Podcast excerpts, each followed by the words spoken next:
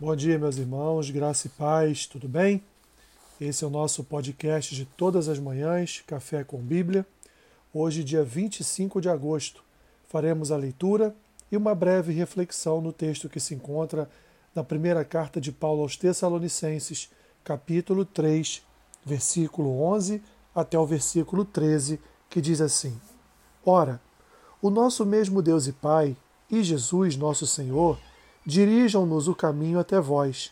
e o Senhor vos faça crescer e aumentar no amor uns para com os outros e para com todos, como também nós para convosco, a fim de que seja o vosso coração confirmado em santidade, isento de culpa, na presença de nosso Deus e Pai, na vinda de nosso Senhor Jesus, com todos os seus santos. Meus irmãos, o apóstolo Paulo ao escrever a sua carta aos Tessalonicenses, demonstra toda a sua preocupação, mas também seu apreço por aquela igreja, porque as notícias que ele recebe de Timóteo são boas notícias. Era uma igreja, apesar de ser uma igreja jovem, mas era uma igreja madura na fé, era uma igreja robusta no evangelismo, era uma igreja, portanto, com com características de uma igreja saudável, de uma verdadeira igreja cristã. Assim, Paulo, então, ele, ele expressa aos Tessalonicenses a sua preocupação através de orações. Ele ora, ora, aos ora pelos Tessalonicenses para que eles continuem a crescer, para que eles continuem a progredir, para que eles continuem a, a fortalecer o seu amor uns para com os outros, a sua comunhão, assim,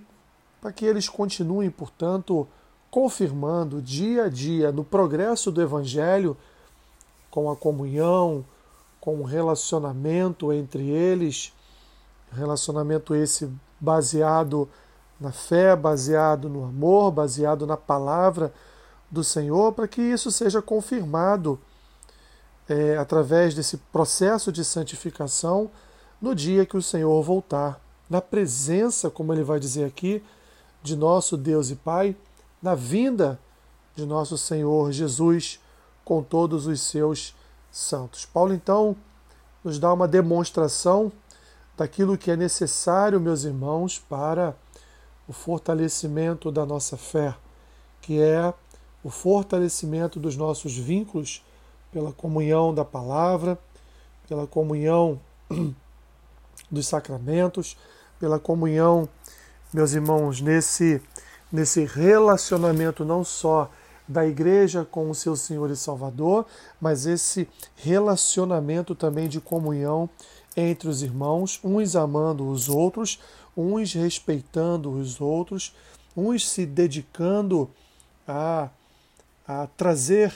alegria ao coração dos outros e assim sofrendo com os que sofrem, se alegrando com os que se alegram, comemorando vitórias com aqueles que vencem, orando por aqueles que caem, eh, ajudando no pronto restabelecimento de enfermos. E assim, meus irmãos, seguimos adiante eh, na manutenção e fortalecimento do corpo do corpo de Cristo. Esse é o ensino de Paulo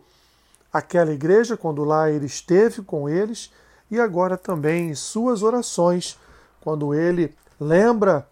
com alegria dos momentos que passou com eles, quando ele é, expressa toda a sua alegria com as boas notícias recebidas por Timóteo e agora expressa a sua oração para que, para que aquela igreja continue sendo fortalecida através dos vínculos, do relacionamento e da comunhão entre os irmãos, fazendo com que o corpo cresça, desenvolva, amadureça e prossiga naquilo para o qual foi chamado pregar as Escrituras, pregar o reino de Deus, pregar que temos um Salvador,